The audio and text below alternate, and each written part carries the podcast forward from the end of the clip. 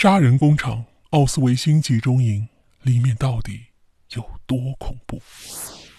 在第二次世界大战中，作为法西斯阵营中的德国，先后占领了欧洲十四国。在占领的这些国家里，德国强制推行他们的法西斯政策，实行所谓的新秩序。当然，这就跟日本侵略者当年要在中国实行所谓的大东亚共荣圈一样，只不过是他们用来无耻侵略的一个低级借口。实质上，在被占领的这些国家，德国法西斯对各国人民实行的并不是所谓的新秩序，而是野蛮的奴役、屠杀和掠夺。但是，德国法西斯很明显的知道，只要有压迫，就会有反抗，就会有斗争。于是，他们为了对付人民的反抗，就建立了许许多多的集中营，专门用来关押和杀害无辜的群众和战俘。这里面最有名的，恐怕就是奥斯维辛集中营了，号称二战中德国法西斯最大的一个杀人工厂。奥斯维辛集中营呢，始建于一九四零年的四月，位于距离波兰首都华沙三百公里的。奥斯维辛市，它由大大小小四十多个集中营组成。二战中，约有四五百万的犹太人、吉普赛人、苏军战俘以及各国的进步分子惨死在这里。他创造的最高纪录是一天毒死了六千人。接下来呢，就来说说这个集中营里的恐怖刑法。奥斯维辛原先是一座宁静的村庄。而成为集中营后，这里四周布满了铁丝网，里面设有专攻杀人的毒气室、焚尸场和化验室。看守集中营的都是些极端残暴的法西斯党卫军分子，他们的领章和军帽上都缀着象征死亡的一个骷髅头和两根交叉骨头的标志。从一九四零年六月开始。几乎每天都有火车把成批的战俘和无辜平民从世界各地运送到这里来。凡是有劳动能力的男人和女人，从军用火车上下来后，首先被送进消毒站，在那里每一个人都被剃去头发，然后把他们的物品全部没收，换上一身破布囚衣。每个人的左臂上都编有号码，还必须在左袖和裤上缝上一块。有同一号码的三角布，三角布的颜色代表着罪行的性质。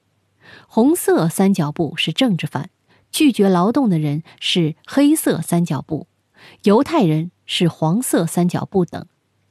每个犯人佩戴什么颜色的三角布，都由盖世太保来决定。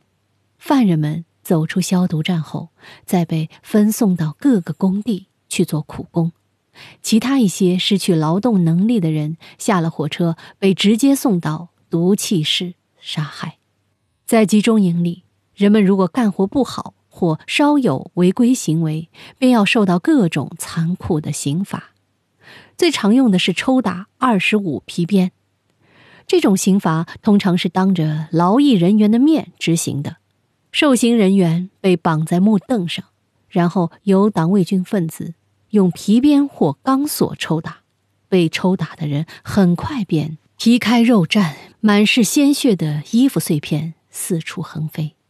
在行刑过程中，被鞭笞的人必须自己不停地报数，如果疼得失去知觉，无法再报数，就要重新抽打。还有一种惩罚是使用一种特殊的笼子，这种笼子狭小的，只能站两个人。常常是一名活着的犯人贴着一个已经被冻饿而死的人站立着，直到活人也同样的死去。对于干活不好的整队的犯人们，通常使用一种叫运动的惩罚，即强迫人们迅速趴在地上，跳起来匍匐前进，再双膝行走。这种惩罚一直持续到多数人再也不能从地上爬起来为止。而那些爬不起来的人则被处死。对于企图逃跑的人，要受到更残酷的刑罚后再被处死。集中营里的死刑通常是当着劳役人员面执行的，目的是使他们永远打消逃跑的念头。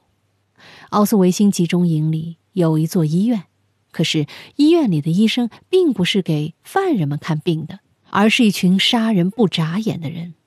他们通常是用这些所谓的病人做各种活体实验的。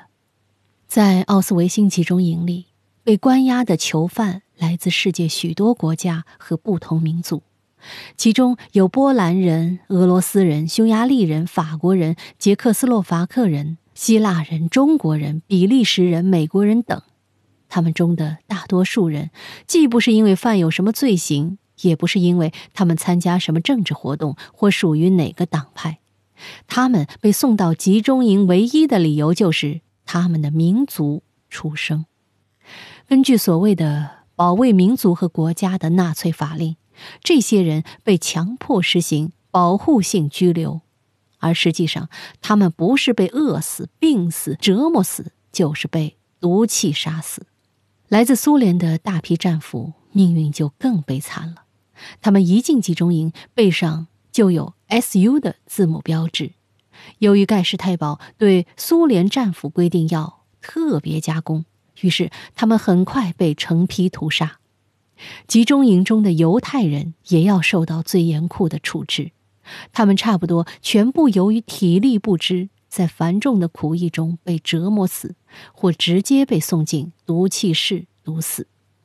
毒气室以及附设的焚化厂通常都坐落在修整的很好的草地上，四周还种着花儿，入口写有“浴室”的牌子，两旁还有乐队在演奏维也纳歌剧院的轻音乐。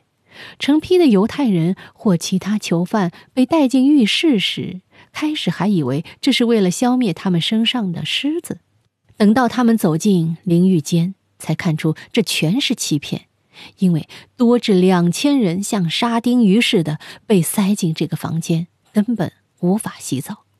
这时，沉重的大门就被推上了，枷锁后还密封起来。不一会儿，德国兵便从屋顶上。砌有蘑菇形的通气孔，倒下紫蓝色的药水，倒完后马上把气孔封死。当里面的囚犯们发现投下药水时，会一起挤向巨大的铁门，结果就堆成了一个金字塔，人人都会血迹斑斑。二三十分钟后，当囚犯们都被毒死后，大门才打开。这时，特别队的队员。先在尸体上搜寻黄金和贵重物品，然后再拔除死者的牙齿和头发，去供法西斯做战略物资，最后把尸体运往焚尸炉焚化。就是这个毒气室，有时一天竟会毒死六千多人。从一九四零年第一批犯人运进集中营起，到一九四五年一月被苏联红军解放为止。在奥斯维辛集中营里，被德国法西斯残酷杀害或折磨而死的共有四百万人之多，其中波兰人和俄罗斯人有两百多万。战后，奥斯维辛集中营成为纳粹在第二次世界大战中所犯滔天罪行的铁证。直至现在，曾在这座集中营生活过或死难者的后代们，每年都要来这里凭吊。本期节目呢，虽然非常的沉重，但是反观当年的那些恐怖的岁月，我们才会珍惜如今的和平年代是多么的珍贵。好，密室里的故事，探寻时光深处的传奇，下期咱继续揭秘。